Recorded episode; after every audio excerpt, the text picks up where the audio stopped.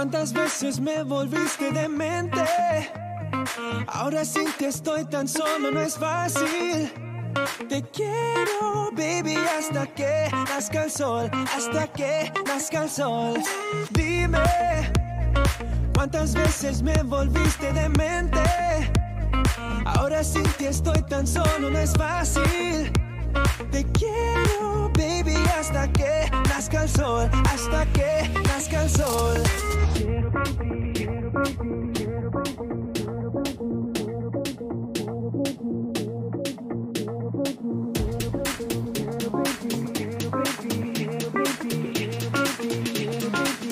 baby. Dime, ¿cuántas veces me volviste demente? Ahora sin ti estoy tan solo, no es fácil. Te quiero, baby, hasta que nazca el sol, hasta que nazca el sol. Oh, oh,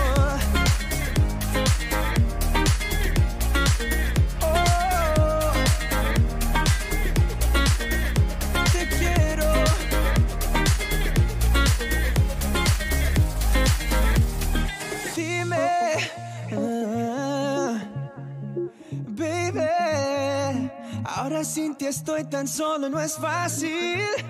Te quiero, baby, hasta que nazca el sol, hasta que nazca el sol. Dame tu amor, dame tu amor, dame tu amor, tu amor, tu amor. Dame tu amor, dame tu amor, dame tu amor, tu amor, tu amor. Quiero,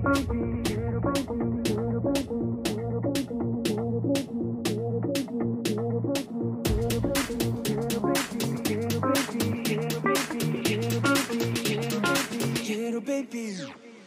Dime, ¿cuántas veces me volviste demente? Ahora sin ti estoy tan solo, no es fácil. Te quiero, baby, hasta que nazca el sol, hasta que nazca el sol. Oh, oh, oh.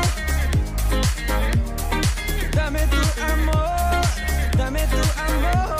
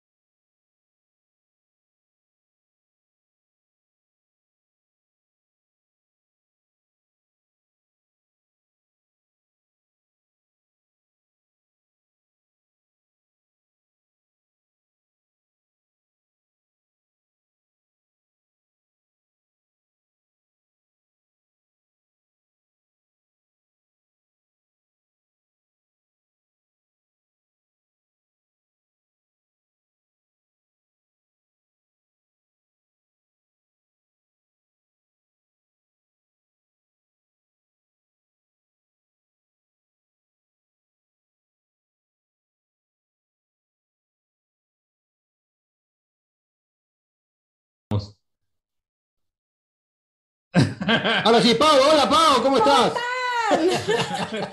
¿Cómo están? No sé yo nada de la intro, entonces eh, muy felices todos aquí. de arreglar. Me avisa la producción acá que no se escucha, pero ahora sí, le estoy diciendo que sí que ya se escucha. Ay, no, ¿yo qué cómo me risa. voy a escuchar? Sí, creo que ni estoy conectado a mi micrófono, espérenme. Ahí va, ahí va, ahí va. me escuchan, pero mi micrófono no está conectado. Ujú. Miren. Es que es lunes, es lunes, por eso. Ok, pero Estamos ustedes saluden. todos así. Alguien, alguien ahí saluda a la gente. Eh, Ustedes sí se escuchan, por lo menos. Saluda, Checho, te toca. Sí, bueno, eso otra vez. Saludos para todos. Gusto de reencontrarnos. Extrañaba mucho esta, esta energía y este tiempo de encuentro. Uno es como que se relaja y pierde, pierde contacto con algunas cuestiones, pero ahora estamos de vuelta metidos en lo que será una parte final del campeonato realmente, creo que yo, espeluznante, porque si antes se peleaba por un punto, se va a pelear eh, ya por clasificación, por cualquier cosa, por los, Por los sprints. Sí, por lo que sea. Eh, me parece que empieza una de las mejores temporadas o una segunda mitad de temporada, de una de las mejores temporadas de los últimos 30 años. Así que por suerte vamos a tener y vamos a seguir narrando las carreras y contando lo que pase paso a paso. Y tenemos mucho material también para, mm, del cual vamos a hablar hoy, porque no nos vamos a circunscribir solamente a lo que es Fórmula 1, sino tenemos otros temas. Saludo a Germán y a Rodolfo en orden este, cronológico. Saludos a Rodo, ya, yo ya me escucho, disculpen, habíamos hecho una muy buena entrada, tengo que decirlo, buena energía, todo había fluido bien, menos que mi micrófono estaba eh, no conectado, así es que ustedes disculpen. Rodo, Rodolfiño, ¿tú qué tal? ¿Cómo te sientes esta semanita de, de Race Week? Y además, no cualquier Race Week, Spa Francorchamps. Spa Francorchamps, mi circuito favorito, creo que el circuito favorito de varios. Y Albricias, Albricias, me da tanto gusto que nuevamente ya tengamos eh, fin de semana de Fórmula 1. Eh, hay mucho de qué platicar, no solo de Fórmula 1, como bien dijo Checho, hay muchísimos temas y si nos queremos echar este podcast de una hora, tenemos que meterle velocidad, señores y Sí, señorita. claro. Vamos a, Sí, oye. vamos a meterle velocidad. Ah, nada más quería decirle a la gente que me está viendo calvo por primera vez, como igual Checho también. El Rodo ya me había visto en un streaming. Sí, sí, Pau, sí. Creo que tú ya Ujú. no me habías visto, ¿verdad? Tampoco. Bueno, No, Eh, te había no. visto creo que sin barba. No sé. Tal vez alguna vez. Eh, la razón es que este, no es que haya acabado en el torito, aquí no hay torito, sino es que estaba perdiendo el cabello, entonces buscamos eh, por como secuela de otra secuela más del COVID. Así es que ahorita estamos buscando quitarle peso. Ya eventualmente esperemos que vuelva a crecer y tendremos nuestra cabellera, pero sí es irónico que soy Germán sin cabello en este momento.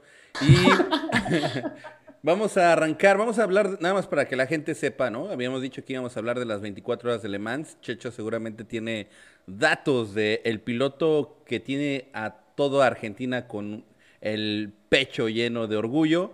Vamos a hablar también de Toto Wolf y Lawrence Stroll. Eso no estaba planeado, señores, pero este, hoy llenó todos los este, noticieros y además, El de verdad, es un tema delicado, es un tema delicado. Y por supuesto, Patricio Howard, ¿no? Que se perfila ya como un candidato muy serio a, a ser campeón de la IndyCar. Aparte, con esa suerte que también requieren es- estos pilotos para llegar a, a ser campeones, se le dan todas las posibilidades hacia él. Entonces, ¿qué les parece si empezamos con las 24 horas de Le Mans? Tengo que reconocerlo, no las vi todas. Yo estaba viendo un poco hoy de las 24 horas de Le Mans, volvió a ser un do- una, una dopieta, un doblete la gente de Toyota, roban eh, en este tipo de competencias. Y la suerte esta vez le cayó al- a, la gente de- al auto número 7, el de Pechito López, porque había ganado el auto 8 el año pasado y el anterior habían hecho una maniobra donde los, eh, le dijeron que el 8 venía más rápido, que lo dejara pasar, como ocurre normalmente en Fórmula 1. eh, Valtteri, Valtteri. uh, um, Lewis is uh, faster than you.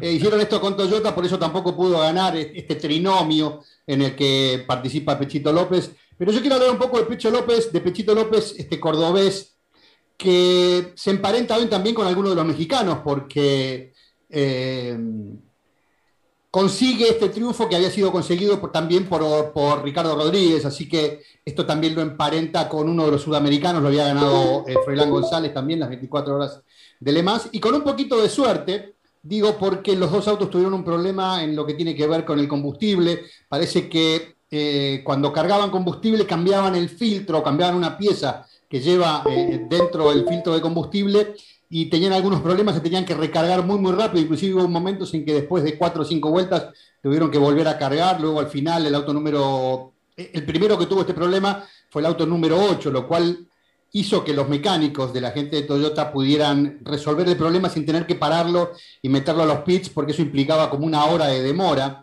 Y si bien tenían mucha ventaja, eh, es- esto iba a hacer que perdieran la carrera. Por suerte lo pudieron solucionar con el auto prácticamente en pista y cuando el mismo problema acaeció para el auto número 7, el, de, el de Pechito López, pudieron resolverlo con el auto en pista. Quiero contarles un poco eh, eh, quién es Pechito López. Pechito López era un de los, de los pilotos que están vigentes, era uno que apuntaba mucho a ser eh, corredor de Fórmula 1. Él arrancó haciendo o siendo piloto de Fórmula, fue campeón en el año 2005 en la Fórmula de metros cúbicos, manejando un Honda Civic en el año 2008. En el 2009 ganó el Turismo Competición 2000, eh, otra vez.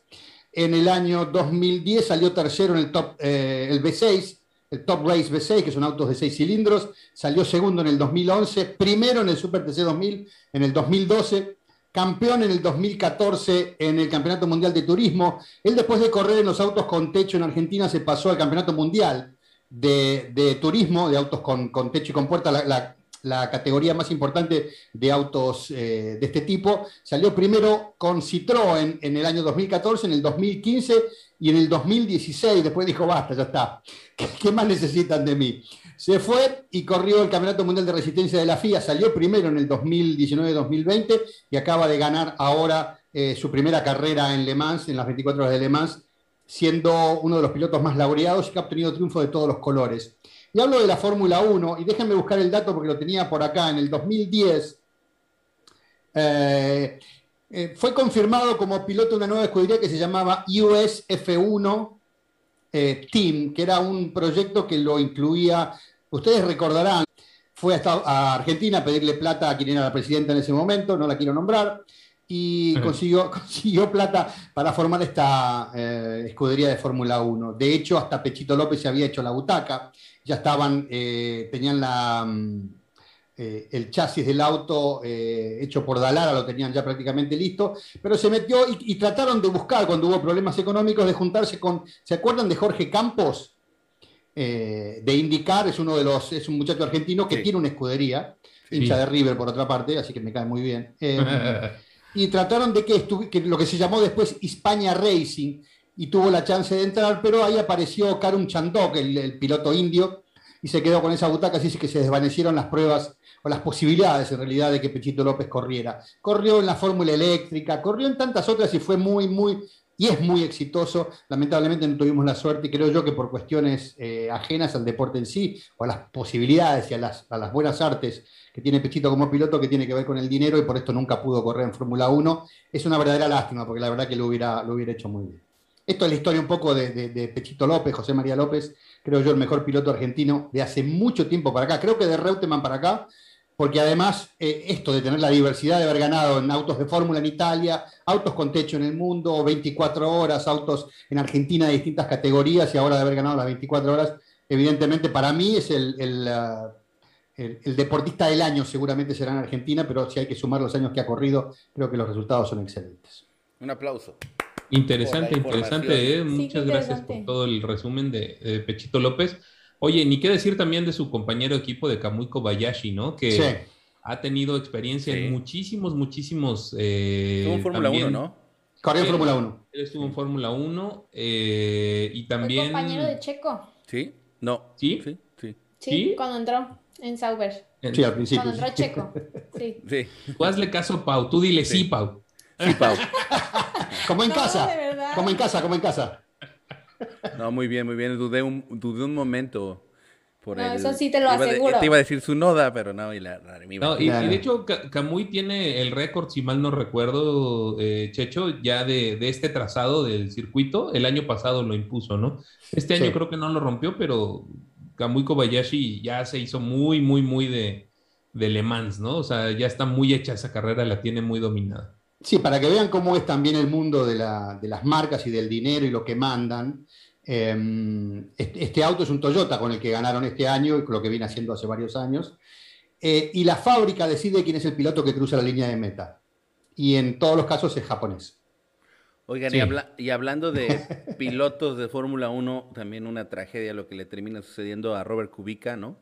En la categoría, si no me equivoco, en la que estaban era él, era en la LMP2. La dos, sí. eh, y este, porque la primera le llamaron Hypercars, ¿no? Ahora esta Y ya no le pusieron, le cambiaron el nombre. Sí, como no para el MP1, evitar ahora es confusiones. Hypercars.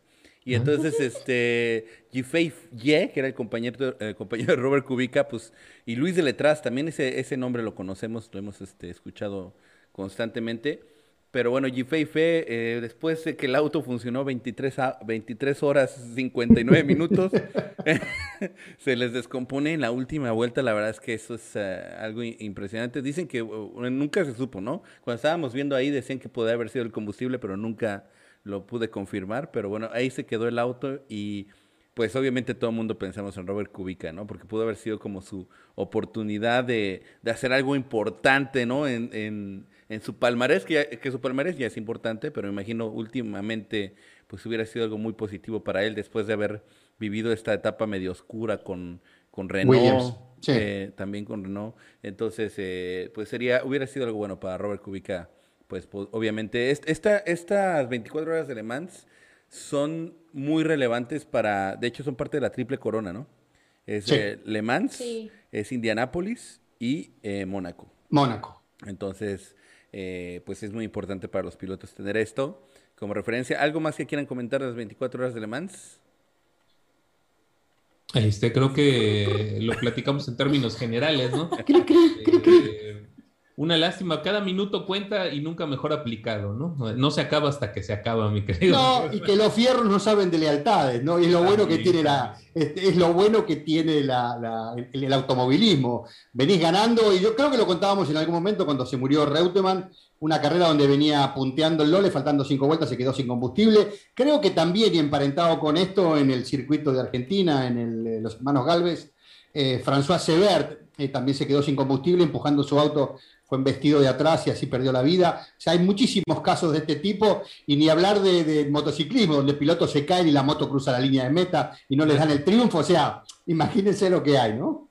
Sí, sí, sí, sí, sí, sí. Oigan, hablando de triple corona, ¿qué, me, eh, qué- qué podemos hablar de lo de lo de Juan Pablo Montoya, ¿no? También estuvo ahí participando. Y bueno, él, él dice que se llevó la triple corona. Eso es lo que, digamos, él, es, es lo que dice. Él, para mí, yo tengo la triple corona, así es que también es importante lo que logra Juan Pablo Montoya, un piloto que últimamente se ha utilizado mucho como referencia, ¿no? precisamente hablando del que del piloto que vamos a hablar ahora, que es Patricio Howard, como mucha gente está haciendo ese comparativo del manejo agresivo y del estilo de Patricio Howard con lo que lograba hacer eh, Juan Pablo Montoya, que también, bueno, eh, en su momento logró subir de la Indy hacia la Fórmula 1, ¿no? Entonces, Y de buena eh, manera.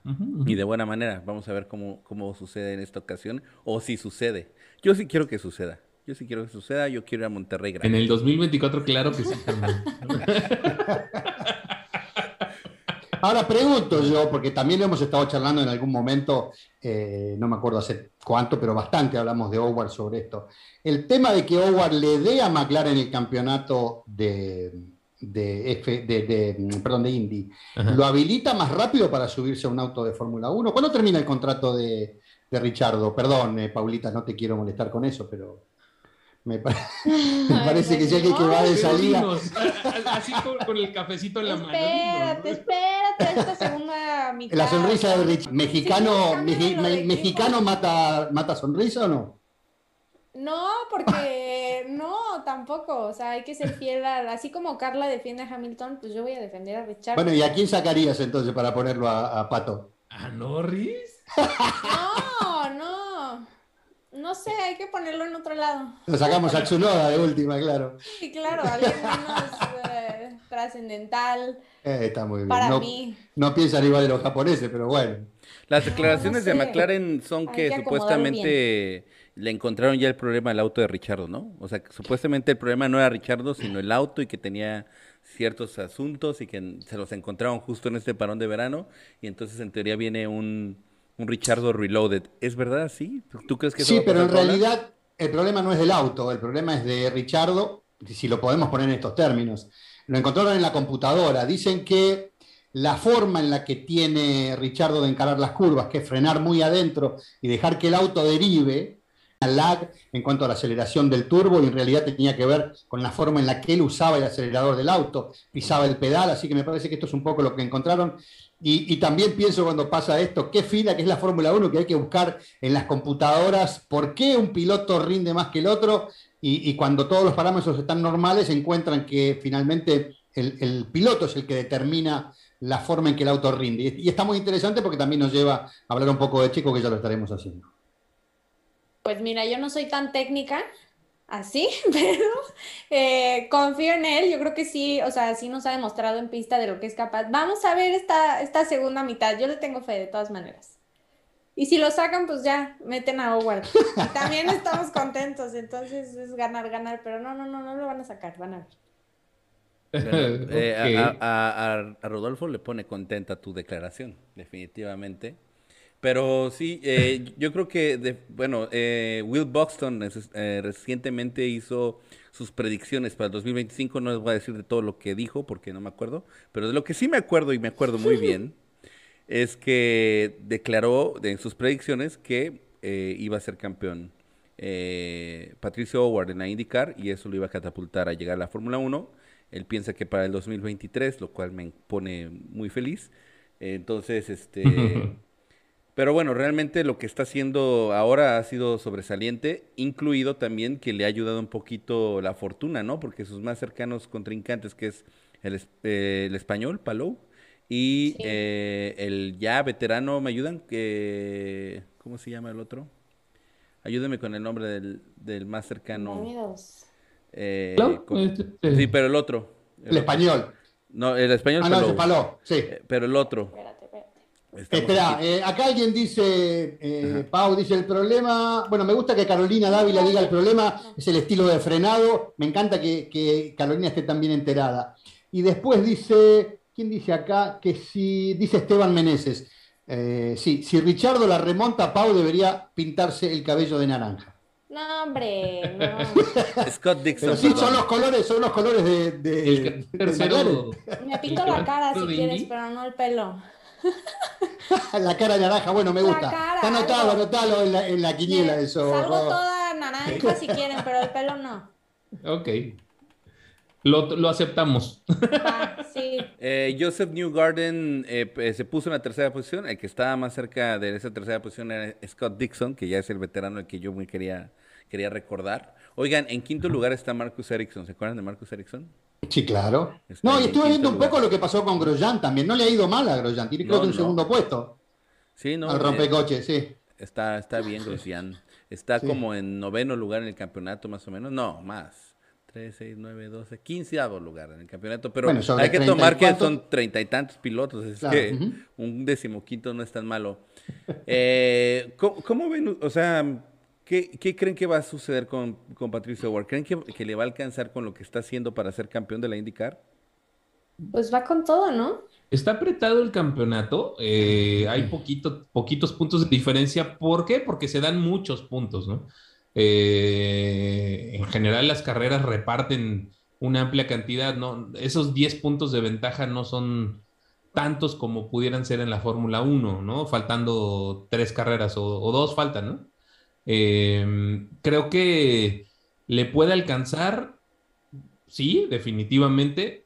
Eh, va a estar impresionante el cierre de la, de la temporada y creo que todos tenemos los dedos cruzados, ¿no? Para que le vaya muy bien a, a Pato. Y que después repita ser campeón en la, en la Indy y después otra vez. No, con- Ay, ya está con dos con le alcanza para irse a la Fórmula 1. Y después de ahí, pues ahora, sí vamos a hablar de lo que realmente para nosotros, para, bueno, por lo menos para mí, ya no sé si para ustedes, eh, es lo más importante que es que estamos en Race Week de Fórmula 1. Para mí es lo máximo, ¿no? O sea, lo que más me gusta es la Fórmula 1, por más que me pongan otras categorías y que me digan que están muy chulas, la Fórmula 1 es lo que más, más me llena y más me hace feliz.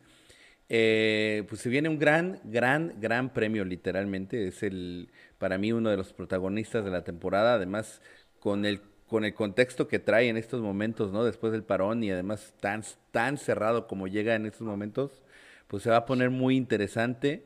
Eh, ¿qué, podemos esperar, Paula, del, de este? ¿qué, qué, qué vamos a ver en este, en este Gran Premio de Bélgica?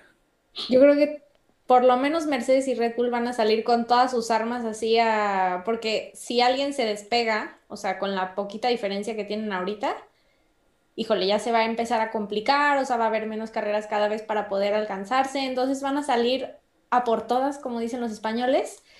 Eh, yo creo que Max obviamente quiere correr después de los grandes premios que no han sido tan buenos.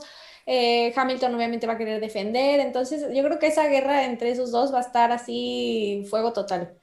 Entonces creo que va a estar muy, muy interesante y pues todos también de media tabla para abajo se van a estar peleando los puntos. Eh, yo creo que, por ejemplo, bueno, Alpine dijo que no iba a estar tan fuerte, pero claro que quieren repetir, ganarse algunos puntos, eh, Aston Martin, todos van a estar ahí como queriendo ir por todo. Yo creo que va a estar muy, muy, muy divertido este fin de semana y además que todos estamos así con las ganas de ya que empiece, ya que empiece, creo que muy padre, va a estar muy padre.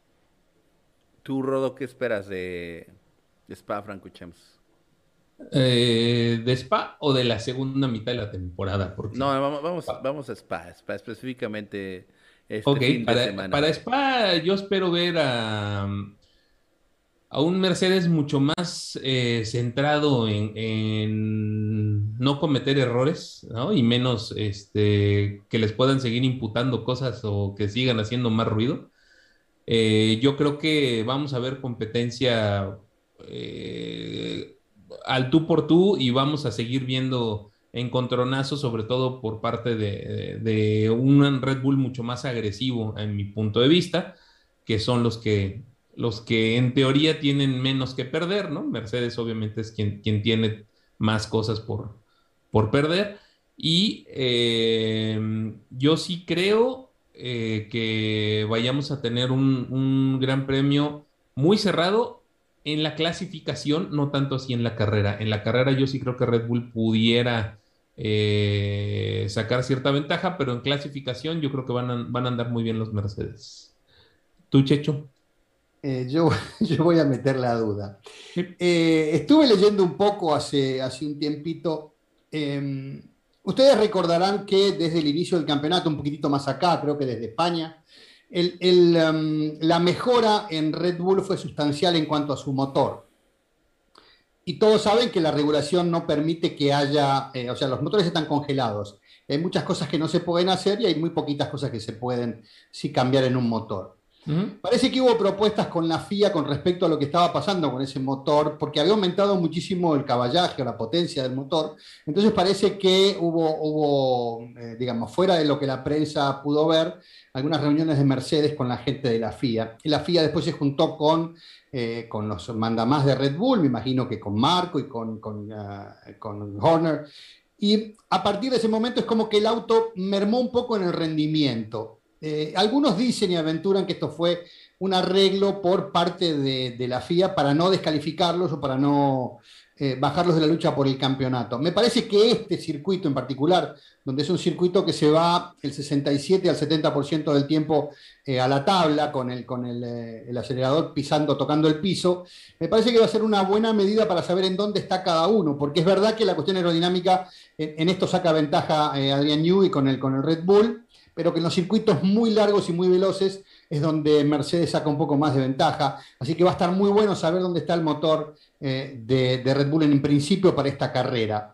Eh, después en el medio obviamente van a seguir dándose como, como, como gato entre la leña. Estamos hablando de todo lo que es la clase media. Me parece que la lucha entre Ferrari y McLaren está muy buena. Me parece que Renault con Aston Martin, con, con uh, Alfa Tauri, también están prendidos por ahí. Va a ser un muy buen fin de semana haciendo un poco de estamentos. Pero bueno, se han conseguido esto que, que Richardo por lo menos vaya a ser más competitivo, han encontrado la vuelta y Lando Norris siempre estará ahí y el auto empieza a funcionar cada vez mejor, me parece que va a estar, el fin de semana va a estar como bocato di cardinale para todos los gustos, para todos los que tienen algún tipo de preferencia para poder ver a sus pilotos y, y ver qué pasa acá. Este, así que, bueno, dicen algunos que esperemos que Bottas termine la carrera, eh, va a largar en el quinto lugar, o sea, va, va a descender cinco lugares desde la clasificación, lo que pasa es que este no es un circuito para, para penalizarlo. Es como que hubieran sabido que la carrera posterior, si lo penalizaban, hubiera sido este, justamente Spa, porque es un circuito donde hay mucha predominancia de los autos más rápidos. Mercedes es, creo yo, el más rápido en este sentido. Y, y parece que lo hubieran penalizado y va a servir inclusive todavía más a los propósitos de Hamilton. Así que bueno, mucho para ver, mucho para contar. Vamos a estar también haciendo las pruebas libres y la, y la clasificación. Yo nada más quiero co- contestar un poquito lo que decías al principio del motor de Red Bull. Eh, se supone que para las primeras dos carreras Red Bull tenía un motor, eh, y eso lo leí que, que estaba marcado en las, en las estadísticas, en las, eh, en, lo- en todo, digamos que el- los registros de, las carreras, de las primeras dos carreras, y tenía más potencia Red Bull que, eh, que el motor Mercedes. a partir de la tercera carrera, ¿no? O sea, Red Bull tuvo un- una baja en potencia a partir de la tercera carrera y el motor es el mismo y se supone que el software, el dichoso software, lo regresaron o digamos que le bajaron por software eh, temas ahí de, de desempeño para, para que pudieran ser más confiables. Era un tema de que ponían en riesgo el motor. Eso es lo que, lo que yo también leí, ¿no? Y después, hace dos, tres carreras, cuando salió lo del tema de que iban a meter un, un nuevo, so- el nuevo software, ahora sí arreglado, iba a explotar el mismo motor, pero a su 100% de capacidad, como debió haber sido al principio de la temporada. Eso es lo que, lo que yo tenía ahí apuntado de Red Bull, mi querido Checho. Sí, no entiendo eso. Yo lo que, lo que entendía era que justamente este software, este nuevo software, o sea, una vez ya determinado que el motor iba a aguantar todas las carreras que tenía que aguantar, le podían liberar la potencia para que el motor rindiera un poco más. Entonces, en vez de estar de al, al 95, al 93%, lo iban a dar al 100%, no, no pensando en que se iba a quemar el motor. Obviamente ahora, sabiendo que tienen que cambiar de motor y ya van a usar un cuarto motor porque acaban de quemar eh, están usando el tercero y ya no les queda mucho más y la temporada es larga. Ya me imagino que ahora podrán darle toda la potencia porque saben que van a tener un motor más a disposición. Así que ya les digo, este es- me parece que es un fin de semana bueno para saber en dónde estamos. Sí. Sí, Oye, me- ¿qué conviene? ¿Y Germán? Déjame Ah, bueno. escuchar a Pau, déjame escuchar a Pau. ¿Qué conviene? ¿Que Bota salga atrás de ti o adelante de ti? Porque si se lleva otra vez así No, como adelante. boliche, Salga adelante. sí, ya ya, mejor que se haga bolas. Sí, no, eh, va a estar cañón, va a estar cañón. La verdad es que siento que puede haber otra situación, esta, sobre todo la Eau Rouge, ya sabemos que se caracteriza por ser una curva eh, conflictiva, ¿no? Y yo creo que puede haber uno que otro llegue por ahí. Esperemos que no salgan los nuestros pilotos este, estimados. Pero sí, creo que por ahí podría haber un, un encontronazo, porque precisamente van a ir a por todas, como dices. Entonces, en esa búsqueda de, de pues, de ponerse adelante, eh, cre- creo que puede haber ahí riesgo, riesgo, riesgos importantes. Y ojo con Ferrari, ¿eh? Ojo con Ferrari, los de McLaren y de Red Bull. bueno, cuando digo los de McLaren me refiero a Lando Norris nada más. O sea, tanto London, Lan- eh, creo que tienen que No me poner, a- quites a mi otro piloto, Es- por favor. es- ese palo para el gallinero de Pau, sí. tienen que, tienen que cuidarse de, Me de lo estás que va- de- alborotando. de cómo va a arrancar este re- eh, Ferrari esta segunda mitad de la temporada. Se habla de, de cosas importantes en su, en su motor, así es que vamos a, a prestar atención, pero pensábamos, ¿no? Que Ferrari ya había llegado, digamos, al tope de su desarrollo y después ahí en el parón de verano nos sorprenden con que viene una actualización más para su, para su motor, así es que se va a poner bien, bien interesante. Eh, obviamente hay Pues- mucha incertidumbre, dime. Se supone que Checo Pérez sí cambia de motor, ¿eh? Para Spa y estaría en el tercero, ya. ¿Y eso lo Arrancaría con el tercer motor. el No, todavía no No, penaliza. no, no, no. Sí, pero- Todavía no, pero ya te... En el último sin Pero quizás te, ¿qué, penalización, qué así te puede durar? ¿Dos o tres máximo, no? Un, un motor. No, no, no, tres cada motor tiene que durar siete carreras. Sí. No, ok. Ah, bueno. Pero no hay duda de que van a usar el cuarto y van a penalizar. Lo que pasa es que van a elegir qué carrera lo van a cambiar para que sea lo menos gravoso para ellos. Dañino Eh, para entonces, Exactamente. van a- Oye, van a- y sí se desvieló, ¿eh? El, el- bueno, Sí. eh, el auto de Checo, ves que le- lo golpearon en los radiadores y luego todavía avanzó y el famoso stop de car, stop de car, stop de car. Ese stop de car era, ya se está desvielando el coche y sí valió que soy. Oigan, y a la gente de México, pues les vamos pasando un poquito de información de los horarios, que por ahí estoy, estoy viendo que, que están preguntando. Saquen su lápiz, saquen su, su, aunque sea su WhatsApp ahorita para mandarle un mensaje al esposo y decirle, o a la esposa, ¿no? Este, son los horarios, ¿no? Yo hago eso, cuando no sé ¿O al dónde apuntar, esposo? le mando un mensaje a mi esposa y, y la uso de notas. Este, entrenamientos 1, eh, que por cierto lo vamos a estar cubriendo aquí en Geeks sobre Ruedas. Empezamos a las 4.30 de la mañana el viernes, ¿ok? Hora de tiempo, México. tiempo de la 5:30 Ciudad de México. Luego, eh, de entrenamientos 2 el mismo viernes a las 8 de la mañana, ya está más decente. Luego, entrenamientos 3 ya el sábado a las 5 de la mañana. Clasificación también por Geeks sobre Ruedas, sábado a las 8 de la mañana. Va- nos va a estar acompañando Paola, ya nos dijo. Después, show pre-carrera.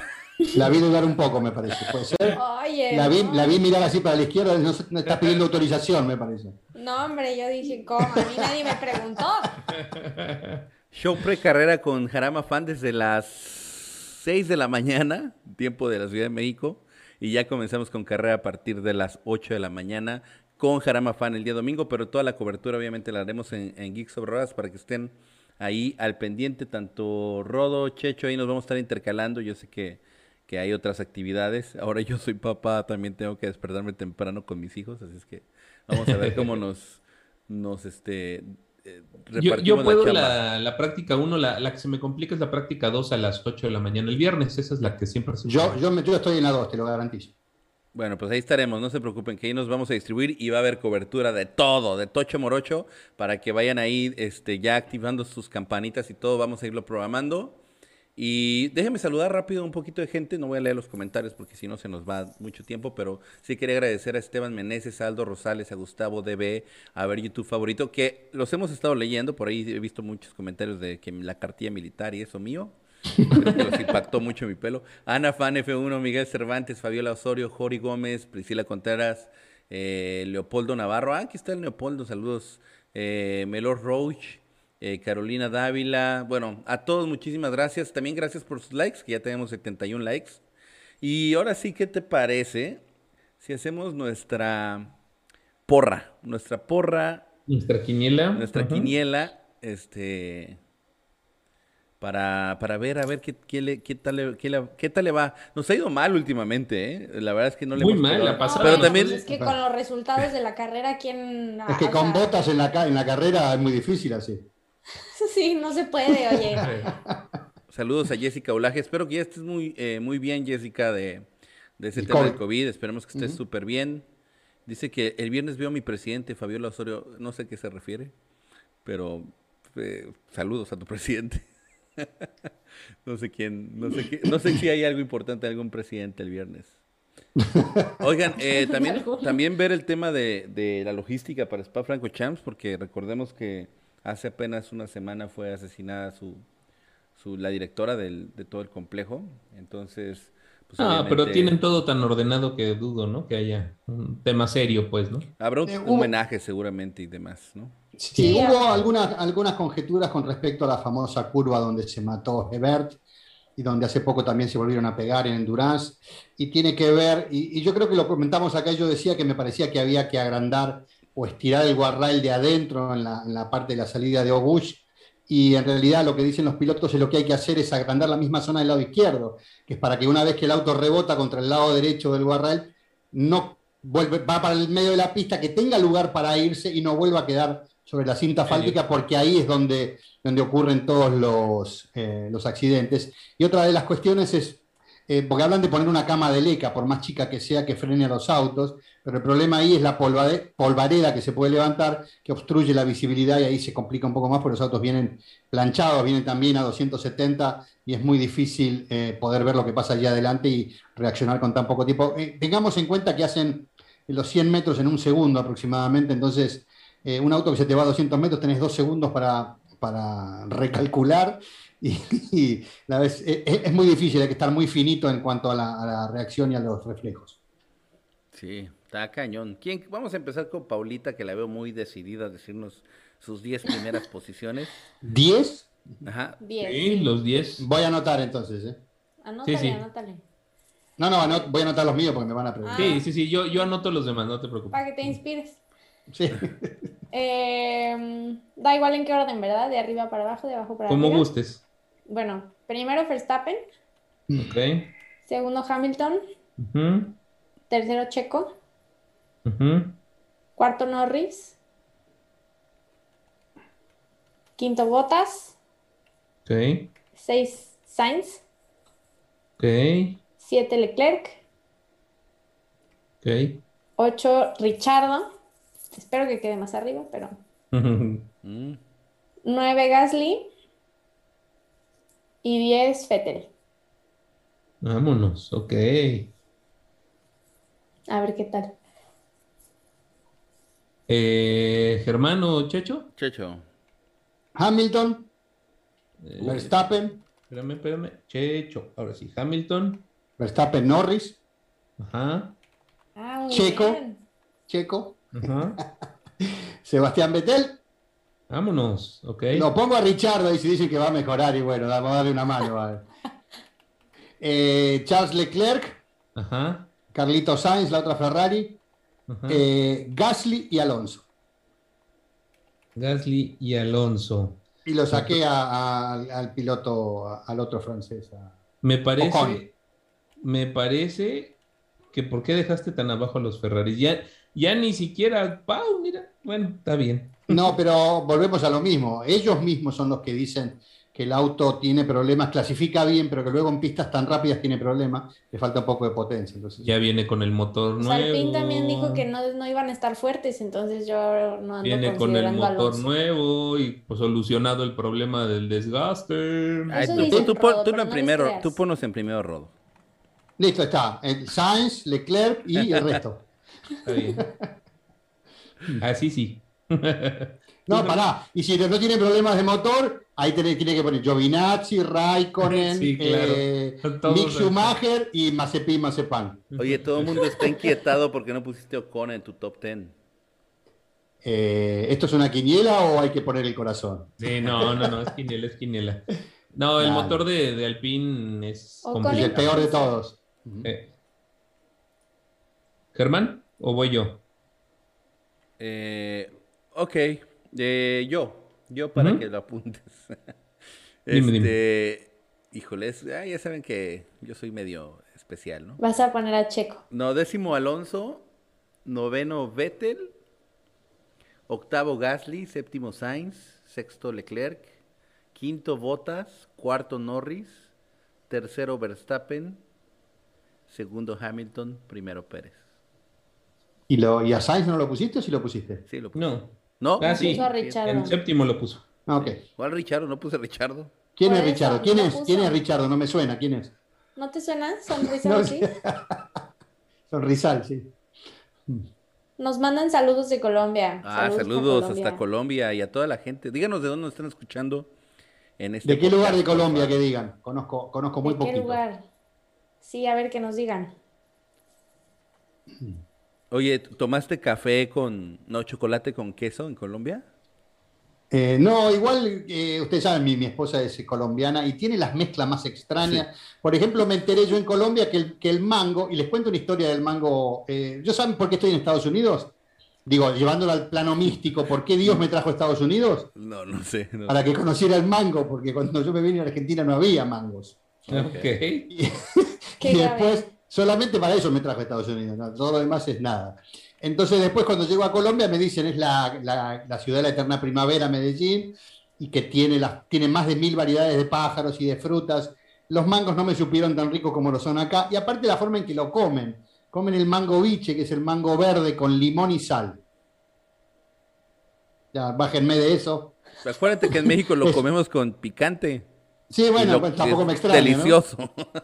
es más, no concibo un mango sin, no concibo un mango sin tajín a un lado. Es Ay, qué rico. A todos se nos hizo la boca. boca. Sí, a todos. a Sí. De Bogotá, nos escuchan de Bogotá. Muy Ah, bien, abrazo a la gente de Bogotá, Bogotá. sí, a los rolos. Oye, le- les voy a publicar la liga de la quiniela, mi querido Germán, para este. ¿Tú la fijas? Sí, sí, ahora mismo. Uh, Santa Marta, tengo que ir a Santa Marta. ¿eh? Ya me invitaron, vamos a ir a Barranquilla y a Santa Marta también a... a- Barranquilla, Ahí puse saludos a la liga de la Barranquilla. Sí, claro. Y Si fueran tan amables, bueno, ahorita me imagino que me van a avisar si está jalando o no, porque la hice ahorita de manera express, como copia de las demás, pero espero que esté correcta. Ya está fijada ahí de todas formas. Saludos a, a la Indepe, Indepe Colombia. Después a Santa Marta. Luis Potosí. San Luis Potosí. Mango Verde en Sinaloa. No sé cómo sea el Mango Verde, pero seguramente funciona como, un buen, como un laxante o algo así. Oye, tu quiniela, Rodo. Eh, la mía voy con Verstappen, Hamilton, Pérez, eh, Norris, Bottas, Sainz, Leclerc, Gasly, Alonso y Richardo. Ahí parece ya la mía, al principio. Sí, sí. Yo no, no lo puse a botas, mirá vos cómo estoy. ¿Todos pusimos en podio a Pérez? Sí. Eh, Yo no, ¿Ah, no? lo puse cuarto. Pusiste a Norris, no Detrás de importa. Norris, sí. sí. ¿Creemos es. que viene un renacer de Checo Pérez? Sí, ¿Sí? O sea, viene... Ah, está segurísima. eso. Paula puso toda la plata. ¿Y qué pasó? ¿Los, los 10 mil dólares? Sí, tengo información privilegiada, ¡Apa! Como acá los directores de ciertos equipos. ok, ¿tú, Te tú habló qué, qué opinas de, Me mandó un mail. qué opinas de, de Checo Pérez? ¿Qué crees que va a pasar en esa segunda mitad de la temporada, mi buen Checho? Tú eres, tú eres buen este pronosticador de ese tipo de cosas. No, saber. si no pego una quiniela, no, ni loco.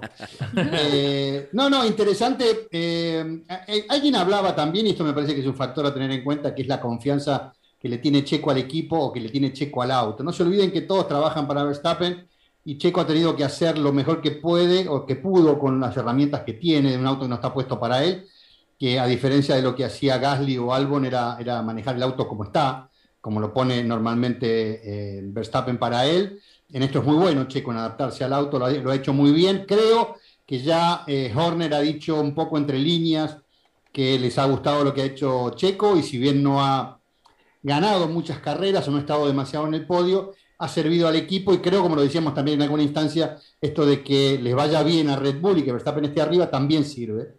Entonces creo que lo van a renovar, que va a estar en el 2022 y esto le dará un poco más de tranquilidad sabiendo que no se juega la, ropa en cada carrera y que puede, digamos, ir de menos a más, correr las carreras con un poco más de cabeza en vez de ir a pelearse con, Leclerc o con Norris eh, eh, por una posición que tiene más o menos valor.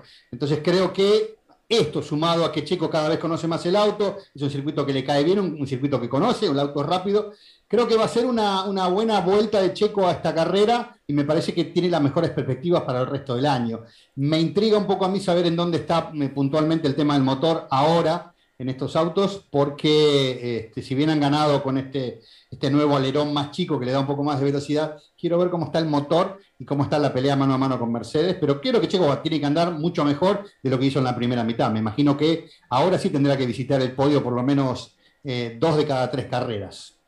Y ojalá sea así. A ver cómo clasifica, ¿no? Creo que una vez más ahí va a estar también el, el tema, ¿no? De qué tan rápido lo vamos a poder ver eh, dando la, la, una vuelta, ¿no? ¿Ustedes? Yo, Paul, Germán. Yo estoy seguro Yo que sí. Seguro, seguro que, que, ten- que terminará por lo menos, por lo menos, tercero en el campeonato de pilotos. Cuarto, pero bien. ¿Detrás de quién, Paulita? De Norris. Claramente. Eh, Bueno, Norris es un escollo bastante difícil para Checo, porque en la previa no estaba en los planes eh, eh, lo bien que están dando McLaren y lo bien que están dando Norris. La verdad que es para mí el piloto del año. eh, así que eh, le, ha, le ha costado mucho a Checo pelear con ese lugar y me parece que McLaren está en un lugar muy interesante ahora y sobre todo de cara al año que viene. Así que bueno. ¿Tú qué crees que va a pasar con Checo Pérez, mi buen? O sea, por lo menos, ¿qué, ¿cómo lo pronosticas? Yo, Ujú. Eh, Checo Pérez, entre de que ya va a estar renovado para, para dentro de poco tiempo, eso es lo que todo el mundo esperamos y yo creo que todos eh, lo esperan. Eh, va a ser solo por un año y yo creo que eh, eso le debe de funcionar a Checo para poder tener más confianza y eh, concentrarse verdaderamente en lo que debe, ¿no? Y, estar, dejar de estar eh, pensando en, las posibilidades, ¿no? A, centrarse en el presente, en el momento que está viviendo y eh, tratar de, de hacer que Red Bull gane el campeonato de pilotos, ¿no? Verstappen se tiene que ayudar a sí mismo eh, y Checo tiene que complementar todos esos puntos para ganarle a Mercedes. Es- esa es la verdadera tarea de, Checo y yo sí creo que la pueda llegar a cumplir. ¿En qué lugar? No lo sé. Yo sí creo que pueda quedarse en tercer lugar, no son muchos puntos de diferencia. Eh, debería de estar ahí y el chiste es ganarle a, a Valtteri. Y en este caso a Lando, ¿no? Por, porque no contaban con él, como bien dijo Checho, pero yo creo que, que Checo Pérez puede y tiene que ser esta la temporada donde se abra la llave a más años en la Fórmula 1 todavía, ¿no? Ese, ese es un tema importante porque si no lo logra, pues entonces estará acortando su carrera, ¿no? Hasta cierto punto. Sí, yo creo que este año, este, creo que sí está el tema, como dices, de- del siguiente año si solamente va a ser el contrato por un, por un año, lo cual obviamente lo incomoda a Checo Pérez, es obvio, ¿no? Incluso sus declaraciones son como de, hey, bro, yo no vengo, y Checho, Checho lo dijo, ¿no? O sea, es claro el rol en este momento de que es el, el piloto segundo, ¿no? En Red Bull, pero él no quiere eso tampoco, quiere eventualmente buscar algo para su, su historia, para lo que él es, como él dijo, ¿no? Me, me ven mis hijos correr, o sea, ya él ya está con otro chip, pero creo que hay algo muy positivo. Todo este desarrollo de auto que lleva hasta el día de hoy Max Verstappen, o sea, para él, para su auto, porque este es el auto de Max Verstappen, se acaba este año. Y entonces Checo Pérez será una pieza importante, eh, no quiero decir fundamental, pero sí muy, muy importante, yo creo que a la par de Max Verstappen, del desarrollo de este nuevo auto que se va a presentar en el 2022. Entonces creo que ahí puede cambiar la historia para Checo. Y creo que ahí puede pasar cosas importantes para pilotos que no habían sido tan importantes anteriormente. Estoy hablando, por ejemplo, del mismo Carlos Sainz, ¿no? Que ahora, ahora está haciendo cosas muy importantes, pero me refiero para, para futuro, el mismo Carlos Sainz, ¿quién más? Este, híjole, no me viene a la mente ahorita nadie más que, que- pero, pero de, de esos pilotos que a lo mejor dicen, no, es que son muy buenos, pero no tienen el... Ah, bueno, George Russell, por ejemplo, también, o sea, van a tener como ahora sí la, fa- la oportunidad de oro si se dan las cosas como creo que podrían darse con estos nuevos autos. El hecho, lo que, lo que da la pauta, creo yo, un poco, Germán, eh, de lo que va a pasar en el futuro de Checo tiene que ver justamente con la renovación. O sea, ya este año está, está pago, digamos, porque eh, si Checo consigue la renovación, quiere decir que con el camino recorrido ya este año ya está seguro en el 2022. Ahora, no podemos aventurarnos que pasará en el 23 porque nos falta todavía eh, eh, cumplir las carreras del 22 y el rol de Checo en el equipo en el 22. Entonces, yo creo que tiene que estar muy tranquilo y esto lo puede ayudar a mejorar un poco en cuanto a las prestaciones y al rendimiento final. Pero luego hay que esperar el 23, va a ser absolutamente distinto. Pensaba mientras te escuchaba un poco que los motores, en teoría, son iguales. Los motores que Mercedes entrega a sus equipos satélite o que entrega eh, eh, Honda a, Gasly, y, bueno, a Alfa Tauri o a Red Bull, o los motores que entrega Ferrari, Alfa Romeo y a Haas, en realidad son para cada equipo son iguales, para los dos equipos, padre y madre, padre e hijo, lo que sea.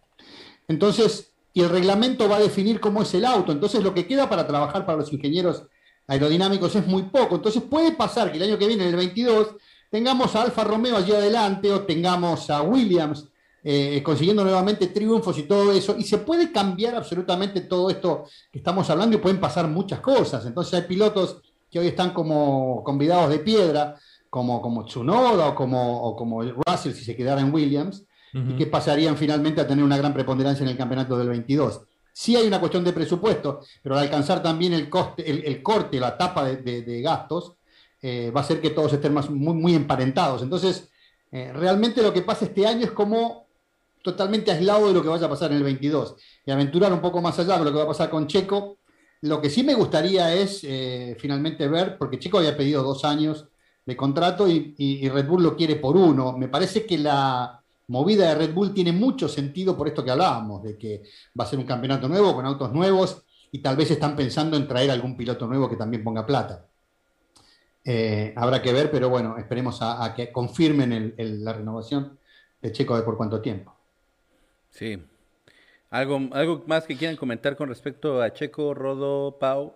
Pues la gente. yo, yo, sí. yo, yo. Ah, o sea, siento que sí les, bueno, obviamente sí les conviene renovar a Checo porque puede brillar en el equipo, jugando para el equipo y para Max y el campeonato y todo.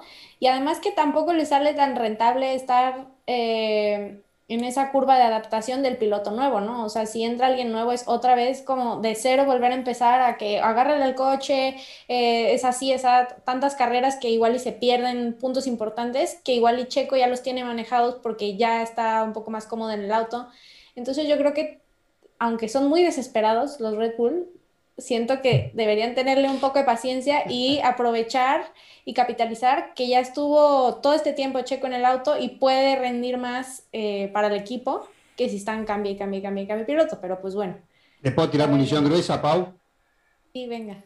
Eh, si el auto es nuevo, la experiencia no existe. Y aparte, los que conozcan el efecto suelo como tal, como ocurrió en los años 80, eh, yo no sé si alguien llegó a morder un poco de eso, Raikkonen o por ahí Fernando, Alonso, pero después el resto no tiene ni idea. Y subirse un auto que es completamente nuevo, es nuevo para todos. Por eso te digo, la experiencia es muy relativa. No nos olvidemos que cuando Lando Norris o Leclerc se subieron a ese auto que tiene eh, la cuestión electrónica y computa- computacional es tan diferente, lo pasaron por arriba al mismísimo campeón del mundo que era Sebastián Vettel y Leclerc le pasó el trapo eh, absolutamente. Entonces, también es un tema bastante polémico esto de decir si realmente Checo tiene el estilo, la capacidad. Sí no se puede discutir que es un tipo que se adapta muy rápido y que hace, hace, hace puré con pocas papas, si se quiere. Entonces, está, está bueno poder, poder este, verlo, pero hay que ver, y me parece que la movida de Red Bull en esto está buena o tiene sentido, digamos, a nivel empresa, de decir, ¿para qué vamos a tener un piloto que me va a dar lo mismo que un piloto nuevo que me sale la mitad o me sale menos y esa plata la puedo volcar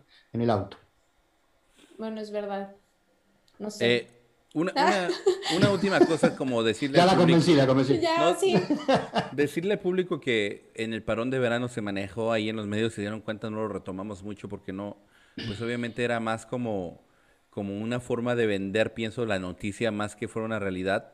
Era esta como poner ahí como villano a, a Marco, ¿no? Este, eh, que hablaba muy mal de Checo y que supuestamente un, de hecho, un muy cercano amigo de Ayrton Senna, este, un periodista este italiano, ¿no? Decía, no, es que Helmut Marco fuera de micrófono me dijo que no estaba contento con Checo Pérez. Y bla, bla, bla, ¿no? Dijeron muchas cosas. Pues eh, realmente que tampoco se dejen llevar mucho por ese tipo de cosas, porque fue más bien como, como parte del, no tenemos noticias, ¿qué vamos a hacer? Vamos a generar contenido polémico. Y después hace poquito eh, sale Christian Horner a decir, pues este, hasta ahora Checo Pérez ha hecho lo que esperábamos de él. O sea, incluso como que tenían de alguna manera pronosticado la situación tal y como se le ha dado a Checo Pérez. Entonces, eh, va- vamos a tomar las cosas con tranquilidad en ese aspecto. Yo creo que su asiento está prácticamente garantizado para el año que viene, por lo menos. Yo sí creo que está garantizado para el año que viene. Y este, y ya después de eso, bueno, sí habrá que ver muchas cosas, como bien dice Checho, ¿no? Pues, o sea, es auto nuevo y adaptación nueva para todo mundo. Y Oscar. Molina nos acaba de dar 10 Ah, dolaritos. ¿Cómo no? lo voy- Es más, ahí les va un movimiento. Pero hay que, hay que, la zunga, la zunga, la zunga. Ahí va, la- va, Ah, Oscar tenemos no, muchas gracias. no podemos mostrar la Macarena en zunga porque está pavo, o sea que queda para la semana, Germán. Muchas gracias, Oscar Molina, por esos 10 dolaritos de verdad. Muchas, muchas, muchas gracias. Este, eso le ayuda a la colegiatura de mis hijos.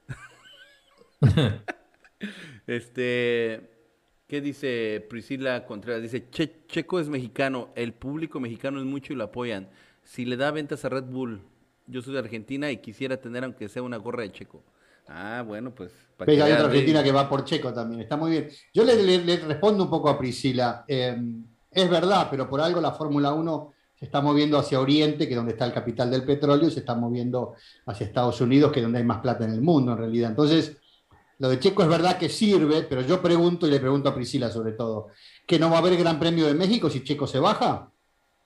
¿O no va a haber consumo de Red Bull en, en- en México? Eh, yo creo que el tema pasa un poco por otro lado. Red Bull necesita ser campeón del mundo, todos lo necesitan, y por lo único que van es por eso. Eh, ellos eh, sopesarán cuál es la posibilidad y la ventaja que tiene Checo con respecto a otros, y en esto lo firmarán o lo firmarán. El 2022 está garantizado. Checho, si, si no hay un piloto mexicano en la Fórmula 1, se puede caer el Gran Premio de México, por supuesto. Pierde Con mucha 400 mil personas en el fin de No, semana. no, no, creo. no te estoy diciendo que el próximo año, pero gradualmente sí se va perdiendo público. Sí, puede. Está Pero lo tenemos a Pato. Si se baja Checo en el 23, lo tenemos a Pato que puede subir y volveríamos a las En mismas. el 24, ¿verdad, Checho? Sí, en el 24. Pero, pero bueno, o sea, realmente sí creo que es importante que haya un piloto, porque si Pechito López mañana se sube a la Fórmula 1, créeme que no sé de dónde salen los inversionistas para poner Fórmula 1 en Argentina. No, no salen, no salen. No, no. Ahorita Ya para, hay que poner 50 millones de dólares para hacer algo en el, en el autódromo, que es un desastre, que no está para la Fórmula 1. Tiene la mitad de ancho la pista que lo que tiene que tener. Otra cosa que no, que no pusimos en la balanza cuando hablamos del futuro de Checo es que Antonio Pérez esté con el tema del Gran Premio de Cancún. Claro. Y eso, eso, eso podría también sumar un poco, eh, no sé si para Red Bull, pero por lo menos para la categoría, y darle a Checo la chance de que si lo bajan de Red Bull se pueda subir a otro auto. Sí, sí, no, o sea, definitivamente eso tiene un peso específico, porque acuérdense que en la Fórmula 1 hay mucha política. Eh, ¿Algo más que queramos comentar o podemos cerrar este podcast de manera feliz y alegre? Eh, no hablamos del tema, me parece un tema importante, que es el de Stroll y del amigo Toto. Ah, no, no hablamos de eso. ¿Cómo crees? No. Ay, pues eso sí está tremendazo. Den- Sí, denos likes. Yo creí que este- lo este estabas es- dejando al final, mi Ay, no, pues la verdad se me olvidó. Se me la bomba y vámonos. No, esto sí de verdad, amigos, esto sí de verdad, lo de lo de Stroll, junto con nuestro querido amigo Toto Wolf, nuestro querido y bien ponderado amigo, es tremendazo, ¿no? O sea, nada más, o sea, para que entendamos los términos, ¿no? Muy, muy- se los voy a dar muy mexicanos, muy germanescos. Eh, hagan de cuenta que dijo, ¿sabes qué? Le voy a apostar una lana, yo, a la- en la bolsa, le voy a apostar una lana, o sea, estoy hablando de que soy Toto Wolf, le voy a apostar una lanita a Aston Martin.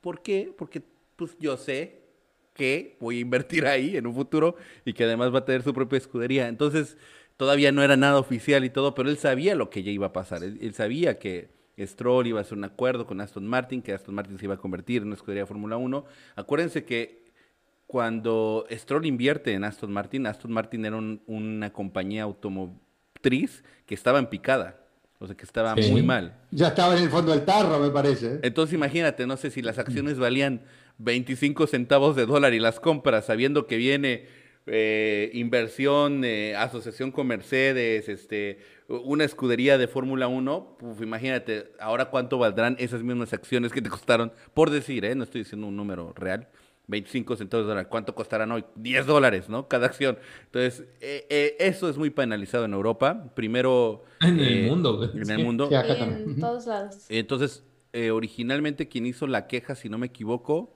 fue como la casa de el banco el banco de Alemania y el banco de Alemania le, le dice, mira, este cuate pudo haber hecho esto, todavía no es como, todavía no está oficialmente siendo juzgado, ¿no? Pudo haber hecho esto, eh, chécalo bien y se lo mandan a Inglaterra, así como que es el centro de todas las bolsas y todo eso. Estoy hablando en términos muy coloquiales, pero es nada más para dar entendimiento. y, y le dicen, chécalo porque pudo haber ejercido el uso de su información privilegiada Información. para, para poder comprar esas acciones. Entonces, no sé cuál sea la... Esa sí es una, una pregunta para aquí, si alguien está en la bolsa o sabe, ¿cuál sería una penalización o, o a qué podría llegar un caso como esto? Pregúntenle a Vijay Malia, porque Vijay pasó lo mismo exactamente en India y en Inglaterra. El tipo había comprado acciones sabiendo que iban a subir porque tenía información eh, de la mano del gobierno y por esto fue juzgado en Inglaterra. eh, perdón, en India le retiraron el pasaporte, por eso el tipo no podía salir de Inglaterra. O sea, el único gran premio que iba era el de Silverstone. Eh, y le costó finalmente el equipo. Yo lo que digo es, eh, si esto es así, que seguramente es así, y no veo que esté demasiado mal, porque lo hacen todos. Eh, lo hizo Elon Musk cuando dijo de los Bitcoin, cuando aceptó Bitcoin para poder vender los Tesla, todos los eh, mm, que tenían algunos pesos compró Bitcoin, el Bitcoin se fue al cuerno. Entonces, el tipo volvió a hablar después de otra plataforma de, de moneda virtual y también se fue al cuerno. Entonces, Dogecoin. Dogecoin. Sí, el Dogecoin. Eh, y todos hicieron negocios. Entonces yo lo que digo es, eh, el mundo de los negocios funciona así. Uno podrá decir si tuvo información o no tuvo información, pero la, eh, el que cierta gente ponga una pata dentro de, un, de una empresa hace que esto... El tema de los- del robot ahora que sacó eh, Tesla, el, el robot Tesla, no sé Sí, cómo se va a llamar. El sí. Tesla Bot. El Tesla Bot. ¿Ya lo Este, viste, Pau? No, ese no lo he visto. Es un Los humanoide. procesadores que trae están impresionantes. Es un humanoide, o sea, es una es un robot con forma de humano. Así está impresionante y además obviamente usan toda la tecnología del auto, ¿no? Los este las cámaras que utiliza el auto y todo eso. va a ir Perdón. de acompañante y le va a decir a la mujer, doble a la izquierda. Igual se comieron el caramelito porque acá lo presentó uno de los canales y en realidad el que estaba haciendo la propaganda era justamente Elon Musk y el que estaba vestido como robot era un humano.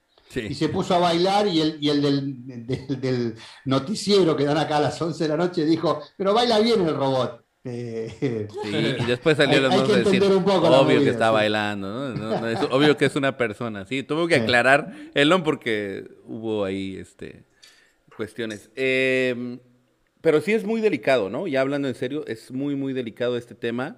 Y además me sorprende bastante porque de verdad, Toto Wolf ya es hiper, ultra, archi, recontra, millonarísimo como para hacer algo que te ponga en riesgo eh, tu vida, ¿no? Tu libertad. O sea, Le brilló el ojo con el dinero. Dijo, "¡Ah! me van a dar todo estos de Aston Martin y pues Compró el 0,97% de las, de las acciones. Eh, imagínense la plata que tiene el bueno de Toto en la casa, ¿no? Sí, no, es muchísimo, muchísimo dinero. Pero bueno, lo cierto es que me parece que la denuncia la puso Christian Horner. Eh, Hay que ser un poco realista para ver si lo pone nervioso de cara a la segunda parte de la temporada. No creo que vaya a pasar demasiado y se está hablando que en cualquier momento Toto Wolff podría ser un fusible en Mercedes y a mitad de temporada bajarse y que el lugar lo ocupe otro, como ha pasado también en, en Ferrari. Y esto podría ser el desencadenante de una baja sensible porque también en eso se ve un poco salpicada la imagen de Mercedes. Así que a ponerle un ojo también a esto, que es un tema de los más Sí, no, la- interesantes. exactamente, lo que puedes encadenar es, eh, sería impresionante, ¿no? Eh, incluso, por ejemplo, Aston Martin podría, bueno, eh, ¿qué fue lo que pasó con Millay Maya? Terminó en bancarrota, ¿no? Este, y tuvieron que fue es, la- es exactamente la razón por la cual hoy en día existe Aston Martin, simplemente, ¿no? Entonces, eso puede cambiar la historia y el futuro de la Fórmula 1. Así es que eh, bueno, ahora sí me despido con eso. Reflexionen, muchachos, ¿eh? El dinero no lo es todo. Vale mucho nuestra El libertad. dinero no lo es todo, pero un Bitcoin ya cuesta un millón de pesos. Ok. Eh, eso otra cosa, eh, lo importante es la plata, la salud va y viene. es. Si no A tienes veces- salud, la plata te puede ayudar a pagar los médicos necesarios. Exactamente. Sí, sí. Ok, muchachos, pues Qué muchísimas gracias por, mis amigos. muchas gracias por haber estado con nosotros en este podcast. También agradecerle a toda la gente, 147 personas, sus 103 me gusta, sus, su chat. Muchísimas gracias. Ya se viene otra vez, retomamos el ritmo, que la verdad nos hacía muchísima falta. Y pues estén ahí al pendiente de todas las transmisiones que estaremos haciendo desde la práctica número uno. Vienen más noticias, viene eh, nuestra previa del jueves, este, y con, con más noticias. Y Pau ya va a empezar a hacer videos con nosotros. Muchas gracias, Pau. Y ahora sí, me despido. ¿Algo más que quieran decir? Nos vemos el fin de semana para la carrera. Necesitamos 8 a 10 bitcoins para tener los derechos de la Fórmula 1. Eh, Para yo creo, creo que No, un poco más. ¿eh? Yo creo que más. Yo creo que bastante más. Pero de todas formas, este, no se olviden darle clic ahí en el link del buen Rodo para que participen en la quiniela. Eso sí es muy, muy importante. Y también eh, síganos en Instagram. Ahí ponemos muchos, muchas historias bonitas, muchos reels. Y también en TikTok y en Instagram y todos lados. Ok. Vamos a la playa, ¿no? Chao, chao. Chao, chao. Bye, Hasta bye. luego. Adiós.